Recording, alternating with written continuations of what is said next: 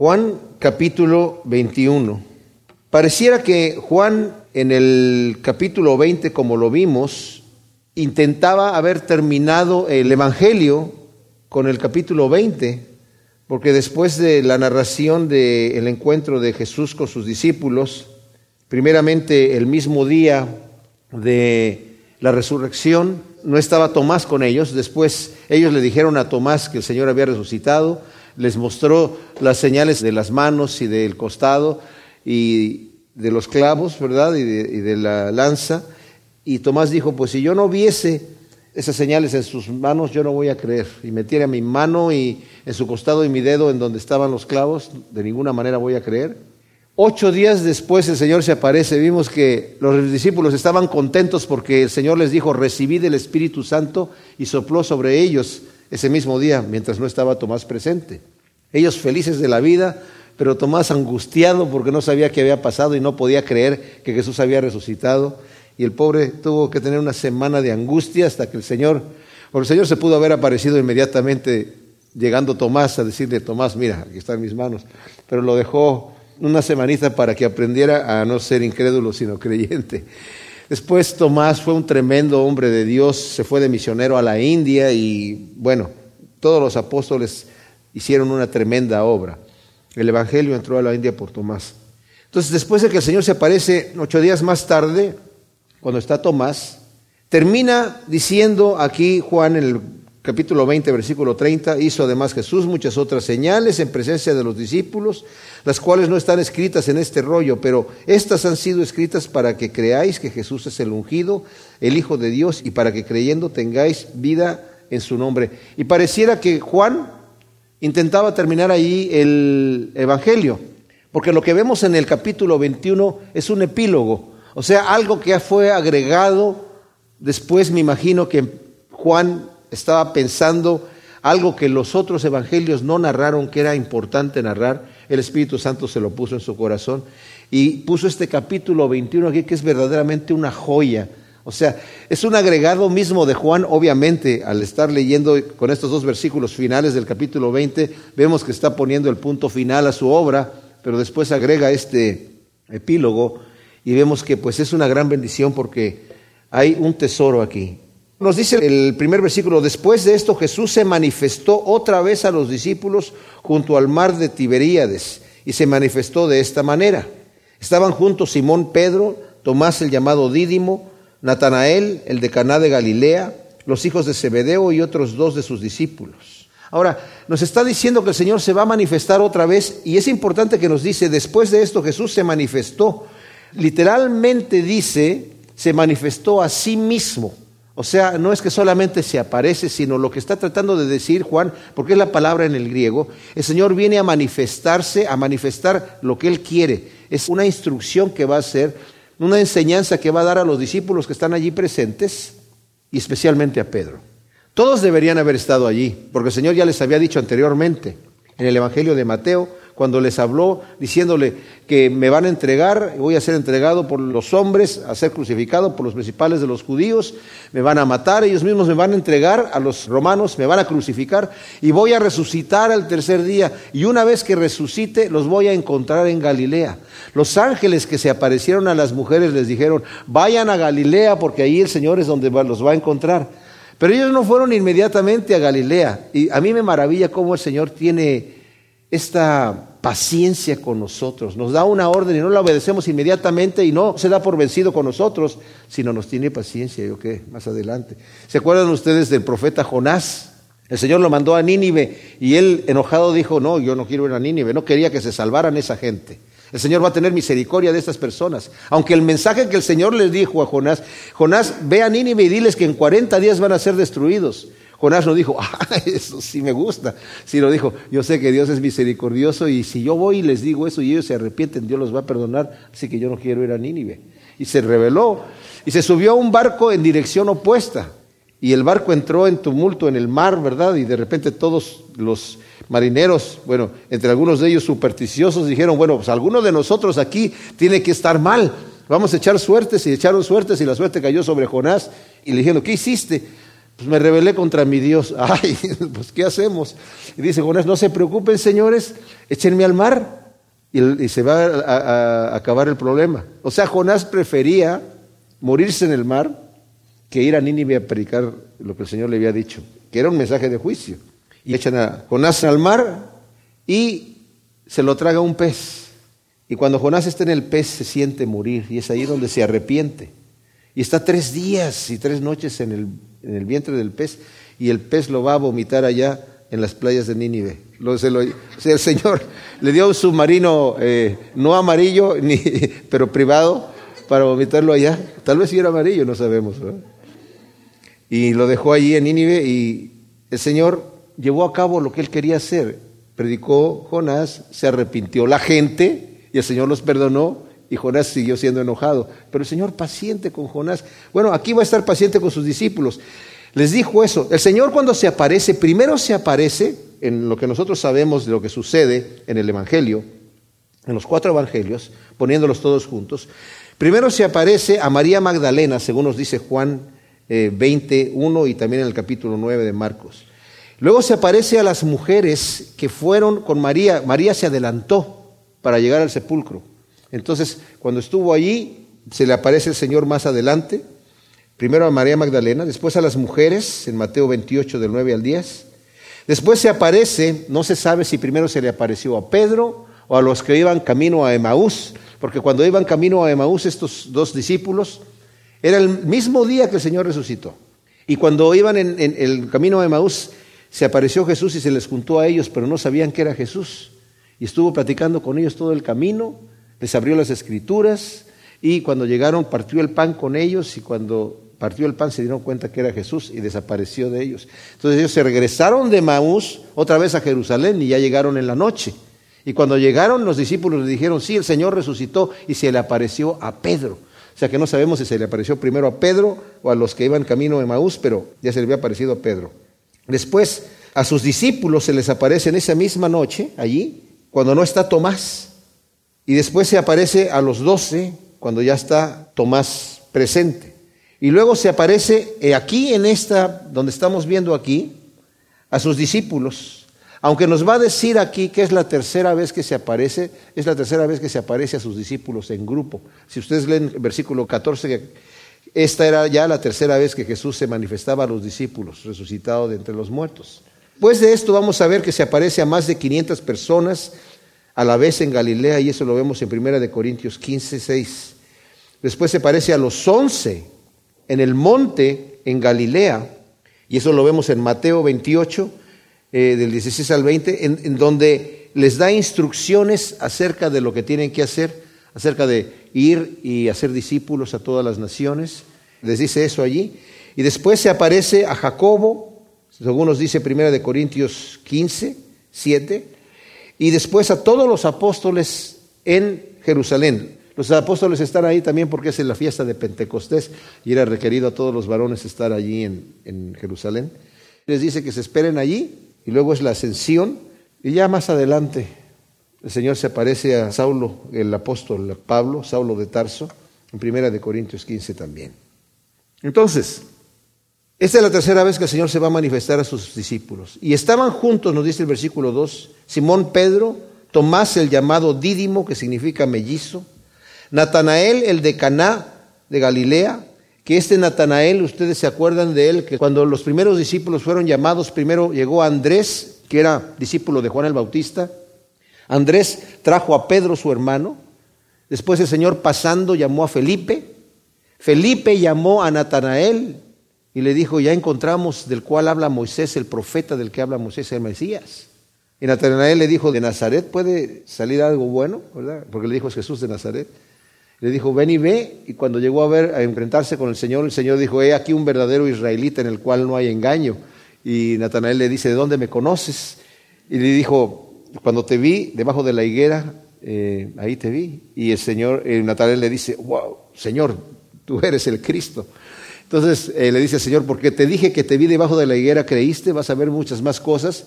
Y lo incluye dentro de los doce, nada más que en los evangelios se le llama Bartolomé porque es hijo de Ptolomeo, pero su nombre real era Natanael y por eso está aquí también esperando. Y los hijos de Zebedeo, que son Juan y Jacobo, no dan sus nombres aquí, pero son ellos. Y otros dos de sus discípulos, los cuales no se nos menciona el nombre. Y les dice Simón Pedro, me voy a pescar. Le dicen, nosotros también vamos contigo y salieron y entraron en la barca, pero en aquella noche no atraparon nada. Cuando rayaba el alba, se presentó Jesús en la playa y sin embargo los discípulos no sabían que era Jesús. En Jesús entonces les dice, hijitos, ¿no tenéis algún pescado? Respondieron ellos, no. Y les dijo, echad la red en la parte derecha de la barca y hallaréis. Le echaron pues y por la cantidad de peces ya no tenían fuerzas para sacarla, para arrastrarla afuera. Entonces aquel discípulo a quien Jesús amaba, está hablando de sí mismo Juan, dice a Pedro, es el Señor.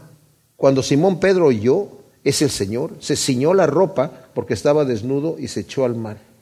Los otros discípulos llegaron a la barca arrastrando la red con los peces porque no estaban lejos de la tierra, sino como a 200 codos, que son 90 metros. Ahora, ¿qué está sucediendo aquí? Hay muchos comentaristas que equivocadamente, pienso yo, dicen que Simón está desobedeciendo al Señor porque le dijo, yo te voy a hacer pescador de hombres. Y ahora en este momento Simón dijo, bueno, pues ya la cosa cayó, ya la situación ya aquí no funciona, no sé qué va a pasar, eh, me voy a pescar, me voy a regresar a hacer lo que estaba haciendo antes. O sea, se está de alguna manera regresando a una posición anterior una, manera de apostasía leve tal vez. Lo que sí sabemos es que los apóstoles en este momento están inquietos, están intranquilos. Jesús ha resucitado y están contentos con gozo de que haya resucitado, pero no está con ellos, aparece y se desaparece, de repente se presenta por aquí, de repente lo reconocemos, de repente no lo reconocemos. ¿Qué es lo que va a suceder? ¿Dónde quedó el Mesías que iba a implantar su reino aquí? Y todavía no han recibido toda la instrucción de parte de Dios hasta este momento. Entonces, estando ellos en esta situación intranquila, ¿qué es lo que se supone que van a hacer? Porque antes estaban siendo sostenidos por la gente que les daba ofrendas. ¿Se acuerdan que Judas era el tesorero y llevaba ese dinero? Y la escritura claramente nos dice que algunas mujeres les daban de su sustancia y otras personas también, y ellos tenían dinero que utilizaban, no mucho necesitaban, pero era, habían dejado sus casas y estaban eh, viviendo de eso. Y Pedro no va a llegar a decir, bueno, ahora pues ya no estamos viviendo de esa manera. ¿Qué va a hacer Pedro? Va a ser lo que tenemos que hacer nosotros, ¿verdad? Trabajar. A veces hay personas que dicen, Cristo va a llegar tal día, así que, ¿qué es lo prudente hacer? Porque ya viene Cristo y va, se va a aparecer tal día y tal fecha, y dan fecha y día. Nos vestimos todos de blanco y nos vamos al monte. Qué ridículo, ¿no? Además, ¿para qué se van al monte? ¿Para que el Señor no baje tanto y no tenga que tirar la mano tanto para arrebatarlos? El Señor dice que debemos ocuparnos hasta que Él venga. ¿En qué? En las cosas que estamos trabajando. Si estamos trabajando para el ministerio, en las cosas del ministerio. Si tenemos nuestros trabajos naturales, en eso, pero también dando un buen testimonio. O sea, necesitamos seguir hasta el momento en donde el Señor va a tomar a los que están en el campo, a los que están durmiendo, a los que están trabajando, donde están en la mies, en donde estemos. Ahí el Señor nos va a tomar, pero necesitamos ser fieles. Y Pedro, yo no veo aquí pecado en Pedro en decir, me voy a pescar. Esa era su labor, era lo que tenía que hacer. Él sabe que el Señor va a llegar a Galilea y no es porque, ay, me sorprendió en el mar y a mí ya no me va a hacer caso. No, Además, los pescadores pescaban de noche. Ellos están suponiendo tal vez el Señor se va a aparecer normalmente en un horario normal del día. Y él dice, Pedro dice, voy a pescar. Y le dicen los demás, nosotros también vamos contigo. Y salieron y entraron en la barca, pero en aquella noche no atraparon nada. Yo no sé, algunos dicen que Pedro tenía una cualidad natural de líder, probablemente. Probablemente sí. Pero van. También porque dos de ellos sabemos por lo menos que los hijos de Zebedeo, son pescadores también, así que por lo menos hay ahí tres pescadores, no sabemos si los demás, alguno de ellos era pescador o no.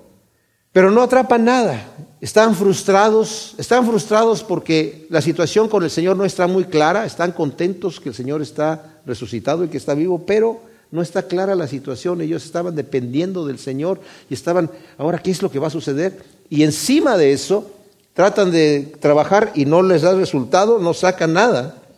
Y cuando rayaba el alba se presentó Jesús en la playa, sin embargo los discípulos no sabían que era Jesús. ¿Se imaginan? Está a 90 metros y es temprano en la mañana y con la eh, eh, neblina que hay, pues no saben que es Jesús. Además, a veces Jesús se presentaba y no lo reconocían, aunque estaba de frente, frente a la persona, no sabemos qué aspecto tenía. Jesús entonces les dice, hijitos, ¿no tenéis algún pescado? Le respondieron, no. Y él les dijo, echad la red a la parte derecha de la barca y hallaréis. Le echaron pues y por la cantidad de peces ya no tenían fuerzas para arrastrarla. Ahora, cuando estudié, hay tantas versiones de por qué a la derecha. Bueno, no sé. Algunos piensan, no dudaron de echarla a la derecha porque pensaron, tal vez es un pescador experimentado que sabe que en este momento están pasando los peces a la derecha de la barca. No sé. El tema es que el Señor le dice a la derecha. Los discípulos no pensaron, pues los peces, ¿qué no pueden pasar de la derecha a la izquierda por debajo de la barca? El caso es que ellos obedecen y dicen que por la cantidad de peces ya no podían arrastrarla. Y esto nos lleva a una actividad que pasó anteriormente, según nos dice en Lucas capítulo 5, que en cierta ocasión también el Señor estaba en Galilea y estaba la multitud con ellos y le dice a Pedro, estaban dos barcas ahí, una era de Pedro, le dijo que por favor echara su barca un poquito fuera de la playa, utilizándola como púlpito, y desde allí enseñó a las multitudes que estaban allí. Y Pedro sentado en la barca, con él. Y cuando termina de enseñar, le dijo a Pedro, vamos al mar adentro. Y se fueron mar adentro. Y le dijo, echen las redes, echaron las redes. Y dice que sacaron tantos peces que ya no los podían traer. Justamente ahí es donde llaman a los hijos de Zebedeo para que entre las dos barcas se empiecen a recoger los peces. Y se hundían las barcas y en ese momento Pedro se arrodilla delante del Señor y le dice, Señor, apártate de mí que soy pecador. Algunos comentaristas importantes dicen que Pedro estaba desobedeciendo, que el Señor le había dicho anteriormente, yo te voy a hacer pescador de hombres, y ahora se puso a ser pescador de peces otra vez, cuando debía haber estado pescando hombres. Pero yo no culpo a Pedro absolutamente nada aquí. Yo no le veo falta a lo que está haciendo, está haciendo lo correcto, y el Señor Viendo la frustración de estos hombres, fíjense lo, interesante, cómo el Señor es condescendiente. Viendo la frustración de que hubieran estado ahí todo el tiempo pescando y no pescaron nada, yo pienso que el Señor lo hizo a propósito para, para mostrar el milagro, ¿verdad? Así como el, el hombre que nació ciego de nacimiento. ¿Y por qué nació ciego? Para la gloria de Dios, para que Dios se glorifique en él. Y aquí se glorifica nuevamente en traer estos peces. Y vamos a ver que el Señor les da la instrucción, saquen los peces, tráiganlos para acá. O sea, sabía el Señor que ellos necesitan también una entrada económica y además tiene cuidado de los detalles. El Señor es lo que quiero decir, importante. El Señor tiene cuidado de los detalles en nuestras vidas. Le interesan los detalles. Y el Señor dice, Él sabe, nuestro Padre Celestial sabe lo que necesitamos. Y no nos tenemos que afanar por nada, ni, por, ni siquiera por lo que vamos a comer o por lo que vamos a vestir, que es lo vital para cada persona. Aquel discípulo a quien Jesús amaba dice a Pedro, es el Señor. Y cuando Simón oyó esto, se ciñó la ropa porque estaba desnudo. Bueno, desnudo no completamente desnudo, sino desnudo significa que no tenía su ropa habitual y estaba en paños menores. Normalmente utilizaban una ropa diferente los pescadores, porque cuando dice que se puso su ropa y se echó al mar, tampoco era la túnica normal en la que andaba una persona en la calle. Muchos de los pescadores tenían una ropa especial para ir a pescar. Los otros discípulos llegaron a la barca arrastrando la red con los peces porque no estaban lejos de la tierra, sino como a 90 metros. ¿verdad? Cuando desembarcaron en tierra, ven brasas puestas y un pescado encima y pan. Y Jesús les dice, traed de los peces que sacasteis ahora. Ahora el Señor tiene ahí, no sabemos si fue un milagro lo que hizo el Señor. La escritura no nos dice que fue un milagro encender el fuego y traer el pan y sacar el pez que el Señor estaba cocinando ahí, pudiera ser algo totalmente natural. A ellos les parecería natural, porque es muy posible, como algunos comentaristas también dicen, que haya un fuego ahí que está encendido para los pescadores que llegan hambrientos con sus pescados y se los cocinan para... Esos son detalles que no, no interesan mucho, pero el Señor está allí, esto es lo, lo quiero detallar, el Señor está allí para invitarlos a desayunar. El Señor los va a atender, Él les va a servir otra vez va a darles a ellos esa imagen de que yo no he venido a ser servido, sino a servir, para que ustedes se acuerden de cómo es así. Entonces, obviamente él tiene un pescado ahí los pescados en esta zona, yo tuve la oportunidad de ir a Israel y en Galilea, el pescado de Pedro, ¿verdad? O de San Pedro, como le llaman allá, y pues es un pescado más de un buen tamaño y tiene pan, puestas las brasas encima, y les dice, traed de los peces que sacáis esa hora, obviamente porque no era suficiente para todos. Y entonces, fíjense, esto es un detalle, entonces subió Simón Pedro y arrastró la red a tierra, llena de grandes peces, 153, y siendo tantos la red no se rompió. O sea, Pedro era un hombre fuerte, se considera que era un hombre de gran tamaño también, y Pedro solo va y arrastra la red y la saca. Juan hace el comentario de que no se rompe, eh, pero de alguna manera se acordó de la cantidad de peces que había ahí hasta 153, eh, no dijo son como 150, sino 153. Yo creo que se impresionó de la cantidad. Y Jesús le dice, venid, comed. Ninguno de los discípulos se atrevía a preguntarle, ¿tú quién eres? Sabiendo que era el Señor. Ahora, vean esto, el versículo 13 y 14. Jesús se acerca, toma el pan y les da, y asimismo el pescado. No nos menciona aquí que el Señor comió, yo me imagino que sí, es posible que sí, lo más natural ha sido que sí, pero es posible que no. Lo que sí vemos es que el Señor les está sirviendo, a cada uno les está pasando el pescado, les está pasando el pan. Eso nos recuerda que el Señor dice, dice la Escritura que cuando estemos en las bodas del Cordero, el Señor nos va a estar atendiendo. Qué cosa tan especial. ¿Se imaginan lo que va a ser la gloria? La adoración al Señor no va a ser algo que nos la van a tener que exigir, va a ser algo espontáneo, de ver la grandeza, la hermosura, el amor, la humildad, de la mansedumbre que Dios mismo, el Todopoderoso, tiene, porque Cristo le dijo a Felipe, el que me ha visto a mí ha visto al Padre, y Cristo dijo, aprendan de mí que soy manso y humilde de corazón. Y no dijo, yo soy manso y humilde de corazón mientras estoy aquí en la tierra, pero cuando yo esté en mi trono, señores me respetan porque ahí ya no soy tan manso. ¿Cómo no? Si la mansedumbre es una virtud del Espíritu Santo la humildad también. Y vemos cómo el Señor aquí atiende a sus discípulos, sirviéndoles. Y esta era ya la tercera vez que Jesús se manifestaba a los discípulos resucitados de entre los muertos. El Señor no le reprocha a nadie, a nadie, no le dice, Pedro, ¿por qué estás trabajando? ¿Qué estás haciendo? Aunque en la siguiente sección algunos lo toman así, no es así lo que sucede, sino que el Señor aparece a sus discípulos como les había prometido, los atiende, los hace estar tranquilos, porque ahora va a comunicar otras cosas precisamente a Pedro. En el versículo 15 del capítulo 21 de Juan, hemos visto ya, pues, cómo el Señor se aparece a sus discípulos en Galilea como les había prometido que los iba a encontrar. Este va a ser un encuentro especial con Pedro y con Juan también al final, que creo que Juan lo agregó como epílogo a su evangelio, precisamente por el valor que tiene, no solamente para Pedro y Juan, sino, mis amados, esto lo necesitamos saber aplicar a nosotros. Así como el Señor trató a sus discípulos en el momento que estaban allí llegando de la barca cansados por su trabajo infructuoso, y el Señor les multiplicó, el Señor cuida de nosotros así, no solamente de los discípulos estos que están aquí, sino de nosotros, porque todo lo que está escrito en la Escritura es para nuestro ejemplo y para nuestro beneficio. Y ahora va a tener una conversación especial con Pedro delante de todos. Algunos comentaristas bíblicos dicen que lo sacó aparte para estar a solas, pero la escritura no dice así.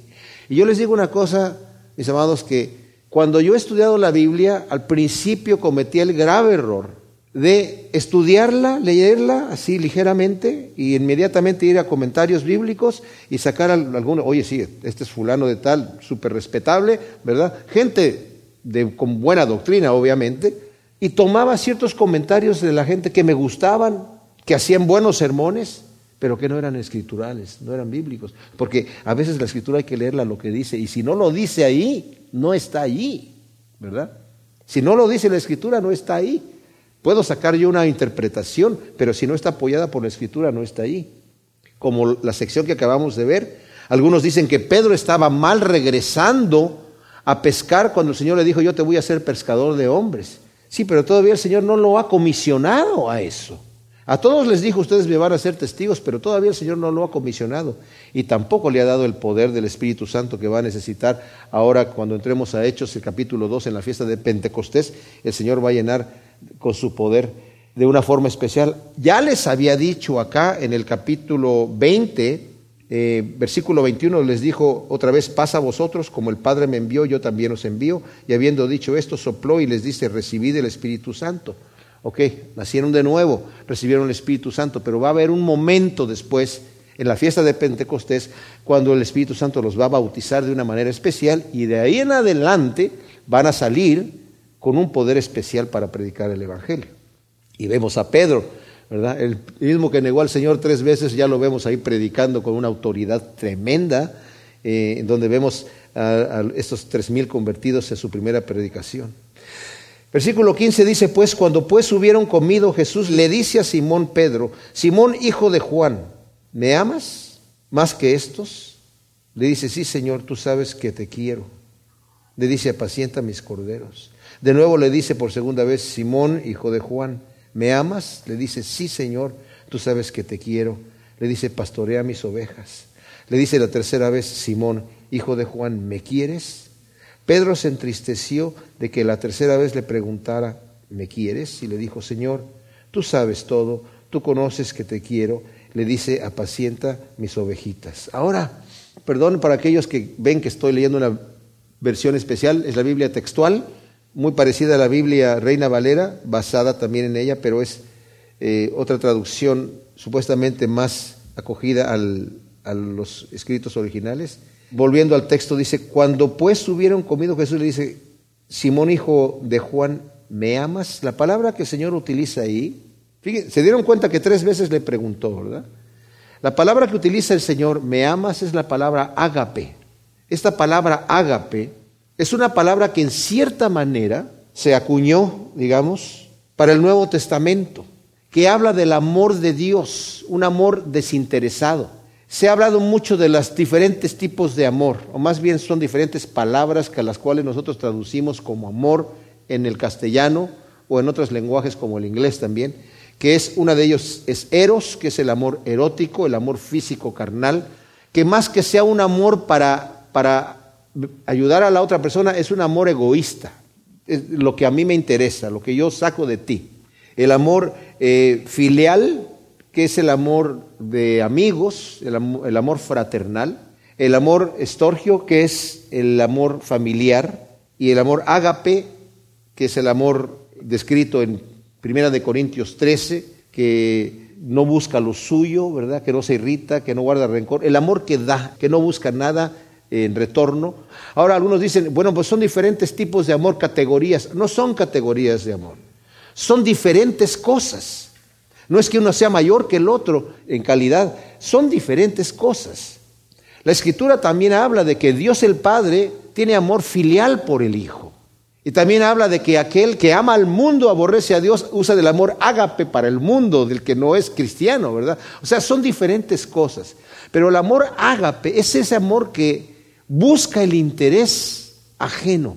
No se siente, sino que se da, se trabaja, se produce.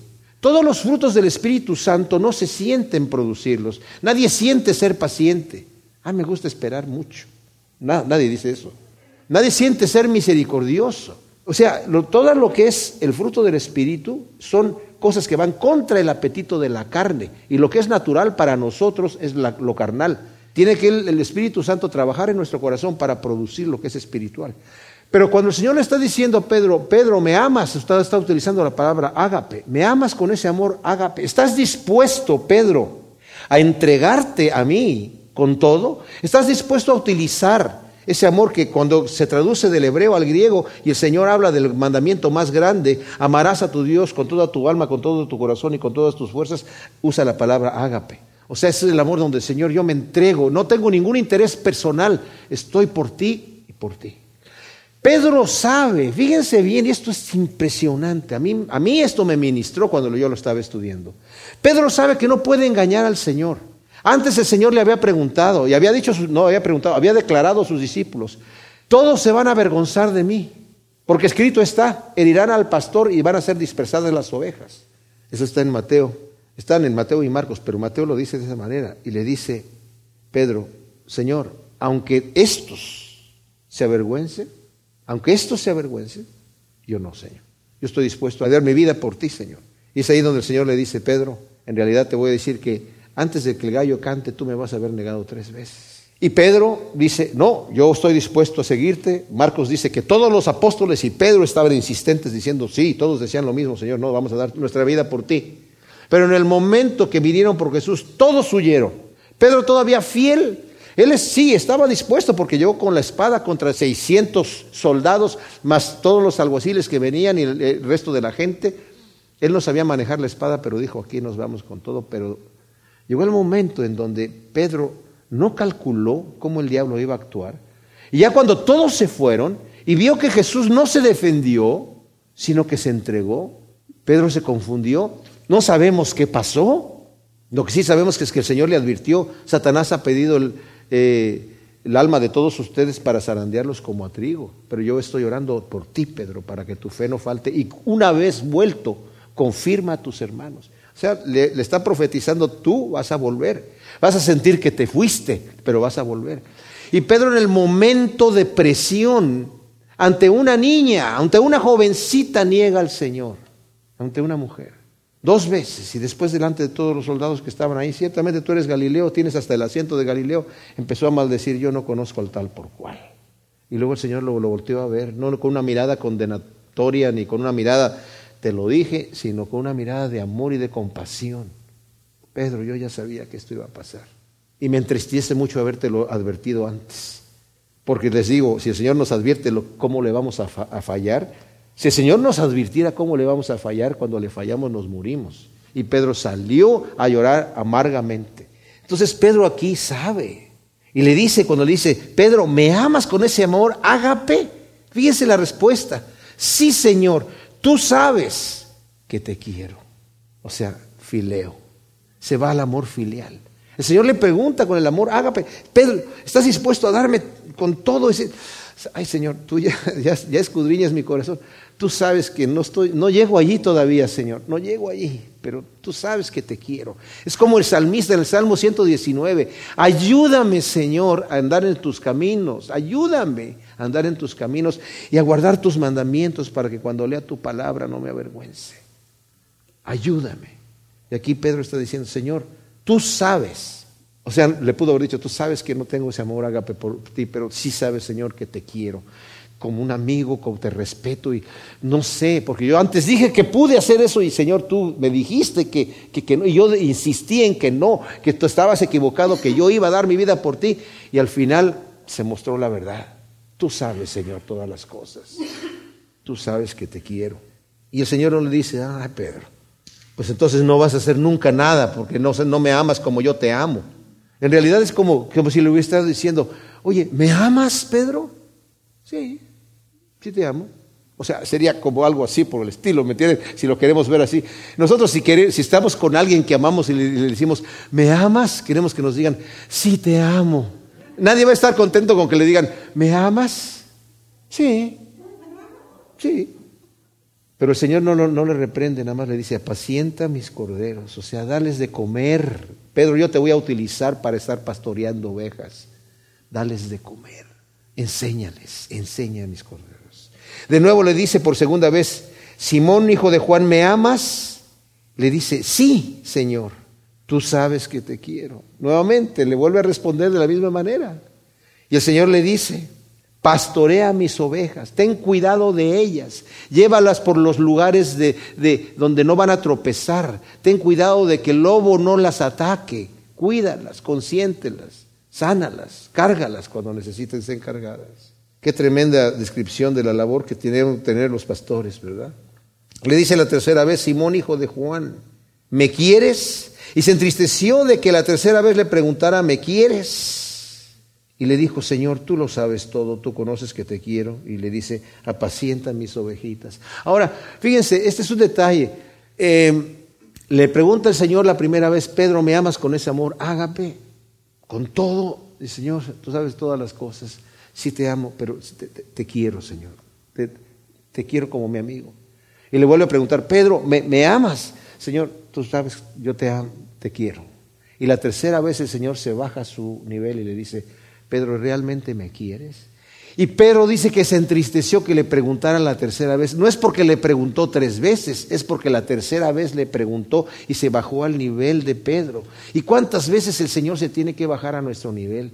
Pero ¿saben qué, mis amados? Es mejor que el Señor se baje a nuestro nivel y que nosotros hipócritamente le contestemos cuando el Señor conoce nuestros corazones. Aquí Él está delante del Señor. No le puede mentir porque si le vuelve a mentir el Señor le va a decir, Pedro, antes de que cante el gallo, no sé qué vas a hacer tú otra vez. Mejor no, mejor te voy a decir la verdad, Señor, ¿verdad? Señor, tú sabes que te quiero, pero se entristece de que el Señor baje a su nivel. ¿Se dan cuenta? El Señor no le reprende nada. Pedro negó tres veces al Señor. El Señor le pregunta tres veces que si lo quiere y él dice que sí. Yo creo que para afirmar esas tres negaciones. Pero el Señor no le dijo a Pedro, Pedro, cuidado, porque ya una vez te advertí, ¿eh? Y ya sabes cómo eres tú, Pedro, es impulsivo. Así que, a ver, Pedro, te vamos a poner una maquinita para medir, detector de mentiras. A ver, ¿me quieres o no me quieres? No, pues no. Él sabe que el Señor lee nuestros corazones y qué hermoso, mis amados, es orar a Dios con el corazón en la mano. Dice, Señor, venid y entremos a cuentas. Pues yo no tengo el libro de cuentas. Yo no sé lo que debo. Pero si yo vengo delante de mi Señor, como David y le digo, muéstrame aún los pecados que me son ocultos, entonces entramos a cuentas y el Señor me dice, mira aquí, pero no me lo va a decir para avergonzarme, me lo va a decir para perdonarme. Entremos a cuentas y si tus pecados fueren rojos como el carmesí, dice Isaías capítulo 1, van a ser blancos como la lana, como la nieve. Y de eso se trata, ¿verdad? El Señor quiere nuestro bien, quiere nuestra paz, quiere nuestra redención. Él no vino a condenar al mundo y todavía no está en ese plan él nunca va a condenar al mundo. Se dan cuenta que cuando dice aquí la escritura de los que condenan, dice, la palabra que yo he hablado, esa es la que los va a juzgar en el día postrero. La palabra que yo he hablado. Yo no los voy a tener que juzgar, la palabra. Aquí está la palabra. El mundo se condena solo. Él vino a salvar al mundo. Pero la instrucción que le está diciendo a Pedro, Pedro, te estoy preparando para una nueva fase en tu vida. Tú vas a ser Petros, la piedra. No vas a ser el primer papa, como algunos dicen. Eso no, a eso no se estaba refiriendo el Señor. Porque Cristo no va a construir la iglesia sobre Pedro, la roca es Cristo. Mismo Pedro en su carta dice, nosotros somos piedras vivas edificados sobre la piedra principal que es Cristo. Algunos dicen que la roca también puede ser la confesión de fe de Pedro. Las dos cosas son válidas. Y luego le dice después de que le está diciendo Pedro, esa va a ser tu función, esa va a ser tu labor, así que prepárate para lo que yo te estoy preparando ahora, esa va a ser tu función, ten cuidado de mis ovejas. ¿Saben qué? Pedro antes era un hombre impulsivo y tal vez el que primero quería hacer las cosas y cientos te abandonan. Y fíjense que le dice, ¿me amas más que estos? ¿A cuáles son los estos que se está refiriendo? Ahí también hay un debate, ¿verdad? Algunos dicen que pudo haber sido los peces, la barca, la red y todos los utensilios para ir a pescar. O sea, ¿me amas más que tu trabajo? Pudiera ser que le estuviera preguntando eso. Pero es la misma palabra que le dijo, Señor, si estos se avergüenzan de ti, yo no. ¿Por qué estaría el Señor diciendo eso delante de la gente? Porque no se lo está llevando aparte. Aquí no dice que se lo llevó aparte, o sí. La escritura no dice que se lo llevó aparte. Están comiendo y mientras subieron, terminan de comer, están sobre mesa ahí. Pedro, ¿me amas más que estos? El Señor tuvo que haber apuntado algo. Si apuntó las redes, apuntó las redes y los peces pudo haber sido. Pero yo más bien pienso que apuntó a los que estaban allí. Y no es como le dicen a veces los padres a los niños, ¿a quién quieres más, a tu papá o a tu mamá? Y el niñito está ahí como, ay, pues, ¿qué digo? Eso no, no, no es bueno preguntarlo, ¿verdad? A propósito. Pero el Señor tampoco es una cosa de que, Pedro, ¿me amas más que estos? Ay, y los otros estaban ahí como, no, como que, Señor, no, no, pero es por lo que hizo antes. ¿Sabe? Cuando un pecado, y eso los digo yo como pastor, cuando un pecado alguien lo comete en privado y viene a confesarlo, pues tiene que ponerse a cuentas con el Señor en privado, porque fue en privado.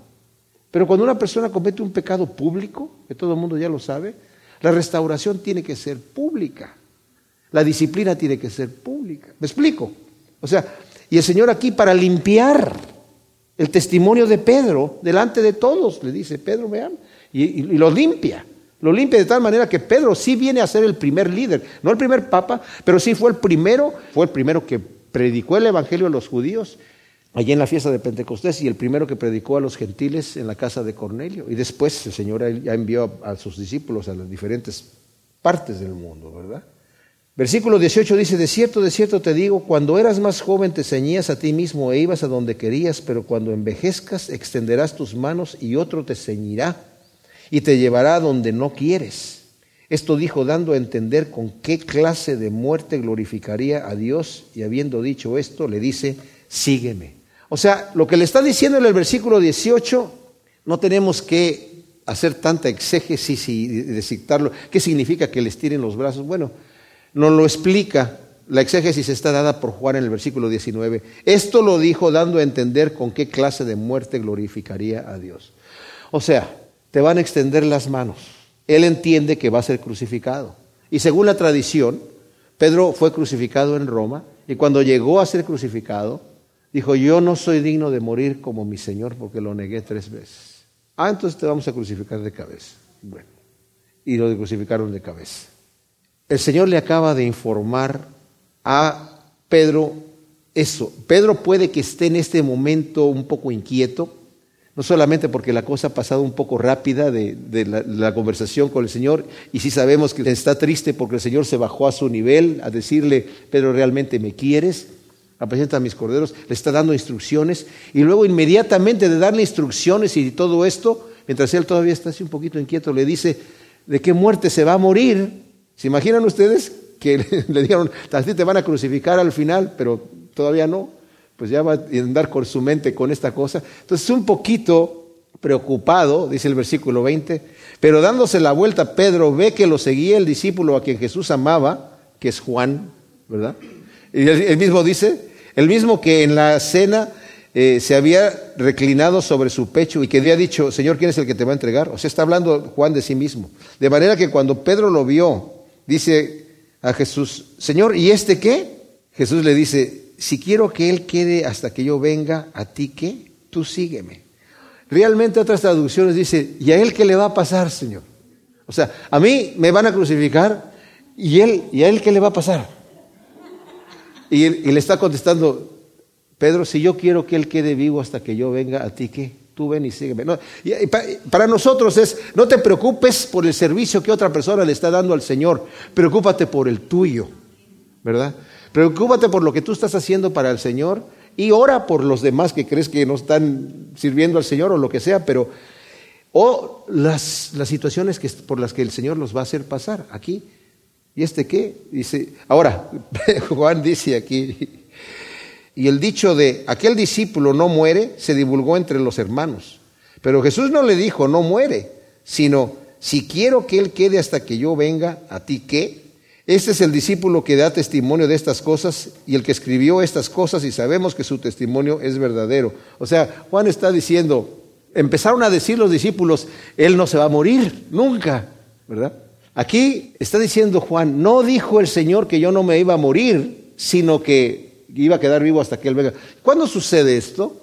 Pues algunos comentaristas dicen que cuando el Señor destruyó Jerusalén a través de Tito, es ahí, fue una venida de Cristo, pero no sé. Pero sí vemos que en la isla de Patmos tuvo una visión y, el Señor vio a Cristo en, su gloria ahí en varias ocasiones, durante todo el, lo vemos desde el principio hasta el fin del, del Apocalipsis. ¿Se imaginan ustedes cuando todos los apóstoles fueron mártires, excepto Juan. Juan sobrevivió a todos los demás y lo quisieron matar y lo metieron en una, según nos dice la historia, en una olla de aceite hirviendo, dice el libro de los mártires de Fox, y no le pasó nada. Entonces ahí los, otros discípulos, ya ves, no se va a morir este, no le pasa nada, no lo pueden freír, no le pueden hacer nada.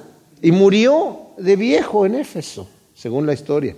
Pero Juan mismo sabe que Cristo no estaba refiriéndose a esto de que iba a quedar inmortal.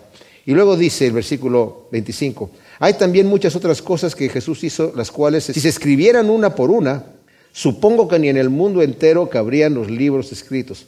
Bueno, esto es una hipérbole, es una forma de exagerar la, la, forma de decirlo, pero está diciendo, hizo muchísimas otras cosas que no están escritas. Pero ¿qué nos dice el versículo 30 y 31 del capítulo 20 aquí de Juan? Hizo además muchas otras cosas Jesús muchas señales en presencia de los discípulos, las cuales no están escritas en este rollo, pero estas han sido escritas para que creáis que Jesús es el ungido, el Hijo de Dios, y para que creyendo tengáis vida en su nombre. Por lo cual, como dije la otra vez, el Evangelio de Juan es un excelente libro para evangelizar, porque esta es la razón por la que fue escrita, y dice el Señor, mi palabra no regresará vacía, sino que hará todo aquello por lo cual yo lo envié, y este está escrito para que creamos que Jesús es el Hijo de Dios y que para que creyendo tengamos vida eterna. Oremos, Padre Santo, gracias por tu palabra bendita, hermosa, Señor. Te pedimos que la injertes en nuestro corazón de una manera especial. Ayúdanos a entenderla, Señor. Ayúdanos a meditarla, Señor. A saber el gran amor que tú tienes por nosotros y a consagrar nuestras vidas, Señor. Tú nos preguntas, ¿me amas? Y queremos decirte, sí, Señor, te amamos. Tú sabes todas las cosas. Perfecciona nuestro amor y nuestro conocimiento de ti, Señor. Ayúdanos. A lo, lo, que está caído, levántalo, Señor. Lo que está enfermo, sánalo, Señor. Te lo pedimos en el nombre de Cristo Jesús. Amén.